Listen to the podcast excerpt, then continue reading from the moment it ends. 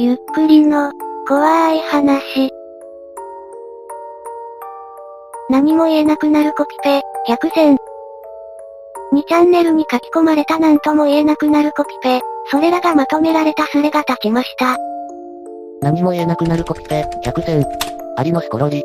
アリのスコロリってあるじゃん。アリの行列にポンと置くと、一瞬びっくりして列が乱れる。邪魔だなと言わんばかりに迂回する列ができる。そのうち好奇心旺盛な一匹がアリのスコロリに入る。そいつを真似して何匹も入る。毒とも知らずにつぶつぶを運び出す。一匹が一粒ずつ。いつの間にか行列はアリのスコロリが折り返し地点になる。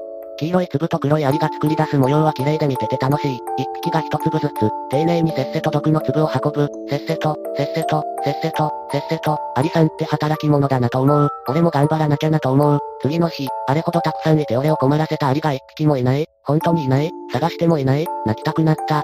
こういった何とも言えない感じの小話が書き込まれていくスレです。100個全部は無理なので私が好きなものを紹介していきます。命の重さ、7円、急性の下痢による脱水症から子供の命を守る経口補水塩1袋。13円、ポリオ経口ワクチン1回分。65円、1錠で4、5リットルの水を浄化できる浄化剤50錠。436円、使い捨ての注射器50本。545円、10リットルの水を運搬、除水することができる折りたたみ式の貯水容器3つ。763円、ワクチン用保冷箱1個、熱に弱いワクチンを一定の温度に保った状態で運搬できるようにするための機材。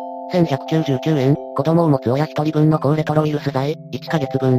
1853円、使用済みの予防接種用注射器と注射針を安全に廃棄するための箱25個。1900円、はしかから子供を守るための予防接種用ワクチン700回分。21800円、子供1人分の高レトロウイルス剤、液状、1年分。10万9000円、子供1人に対する高レトロウイルス治療、5年分。65万4000円、緊急保険キット1キット。196万2000円、移動式浄水装置1機、1万5000人に安全な飲料水を提供することができる。9600万円、一人の先天的な心臓疾患を抱えた劣等 DNA を持った子供が一人だけ救われる。一人が心臓移植する費用で発展途上国の人たちがどれだけ救われるか、みたいな内容です。命に危険はないのかもしれませんが、世の中資本主義ですからね。犬、俺がいた組織ではな、訓練が始まる前に全員に子犬が配られるんだ。その子犬と寝食を共にし、一緒に訓練過程を消化していく。1日分の食料と水、ペイント弾を装填した MP5 を背負って森に放り込まれる。雨の中泥の中に埋もれて1週間の殺し合い演習。ペイント弾を食らえば即、脱落。犬と言ってもな、辛い地獄のような訓練を共にすれば絶対的な感情が芽生えてくるもんだ。どんなに辛い環境でも、小さな命が近くにいるというだけで安心できる。相棒のようなもんだったよ本当に。で、訓練最終日、与えられた最後の訓練過程は何だったと思う？それまでの地獄のような訓練を生き抜いてきた奴の大半がそこで脱落していった。訓練内容に納得できずに泣き出す者、おえつをこらえて動かない者、教官に殴りかかる奴までいたよ。だが俺は食った、無心でな。軍隊の訓練でこんなことをやっていたとかいないとか。ぶわ、まだ1割にも満たないのにすでに虚しいんだが。計算したらさ、ところでさ、一人暮らししてる人は年に何日実家に帰ってる。俺は仕事が忙しくて夏休み3日正月休み3日の、計年間6日くらいなんだけどさ、俺の母ちゃん今50歳で、考えたくないけど女性の平均寿命から考えてあと30数年とするわな。単純計算すると、あと180日くらいしか会えないことになる。冷静に考えてみたら、もう半年しかないんだぜ。お前らも数えてみ。あと何日母ちゃんに会える日がある。親孝行は定期的にしましょう。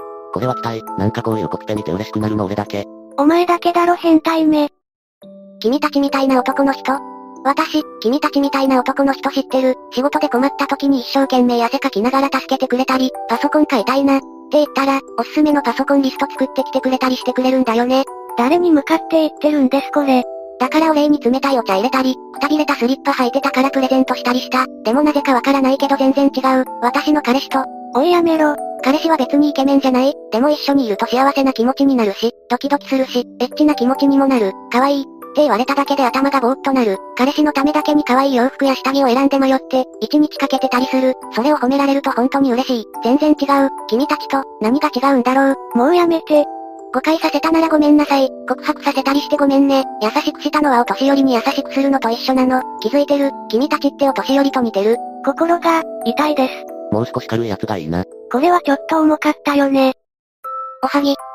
会社が棚卸しで振り替え休日があったので会社の若い連中、男女三々で海にドライブに行った。私は途中で腹が減ると思ったので人数分かける3個のおはぎを、前の晩からこしらえた、気の利く人、と思われて好感度アップ間違いなしと確信して寝不足ながらウキウキ気分で出発。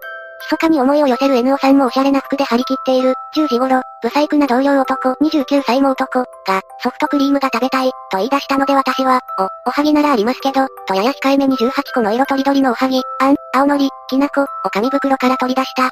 一瞬、シーン、となって、ブサイクな同僚男が、もう女さんが握ったの、うわ、おばあちゃんみたい、と言った、他の女が、ちゃんと洗った手で作ったの、今の季節雑菌は危ないよ、ほら、ここやばくない、と言った、爆笑が起こった、18個のおはぎは誰の口にも入らなかった。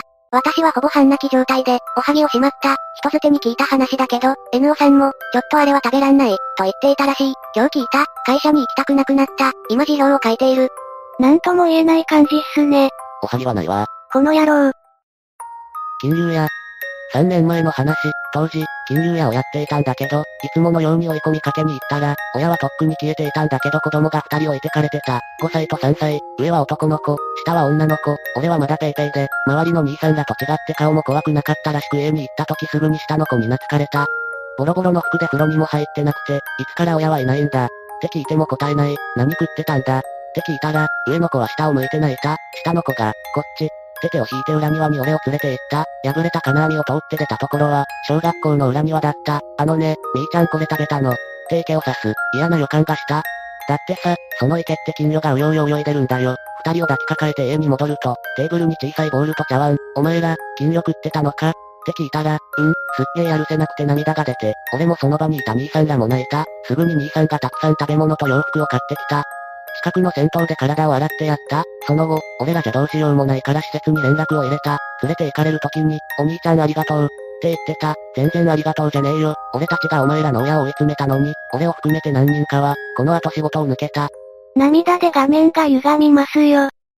中国人留学生の女の子、大学での話、ある授業で同じクラスになった中国人留学生の女の子、以前から、ちょっと可愛いなって思っていたんだ。そんなある時、その子の携帯の画面がちらっと見えてしまったんだけど、受信メールには、老公、という文字がびっしり、おじいちゃん大好きな子なんだろうな、って思ってさらに好きになりました。ダーリン、くらいの意味だってさ。死にたい。このくらいが笑えてちょうどいいですね。ここまで1から順に読んで気に入ったのをまとめましたが、最後のは少し番号が飛びます。焼きそばを無料配布。小さい頃新聞に折り込まれた広告を見ると近所にできた電気屋さんの開店セールのチラシが入っていた。そのチラシには、開店記念、ホットプレートで作った焼きそばを無料配布、の文字が。焼きそばが大好きだった俺は、ただで焼きそばが食べられるのかとワクワクしながら弟と一緒に電気屋の前まで行ったが、電気屋の近くまで来た時に目にした光景は、閑散とした客が誰一人としていない店頭で一生懸命呼び込みをしながら焼きそばを小さなホットプレートで焼き続ける電気店主夫婦。子供の目にもあまりにも寂しい雰囲気だったので、焼きそばください、と店の前まで行く勇気が湧かず弟と一緒に遠巻きに電気屋を見て、そのままそそくさと帰宅した。それから月日は経ち電気屋はなくなった。心が辛いです。なんでしょうねこの気持ち、誰か言葉にできますか？いかがでしたか？なんか編集してて辛くなってきました。こういった経験皆さんもありますか？あったらぜひお聞かせください。ご視聴ありがとうございました。また見てね。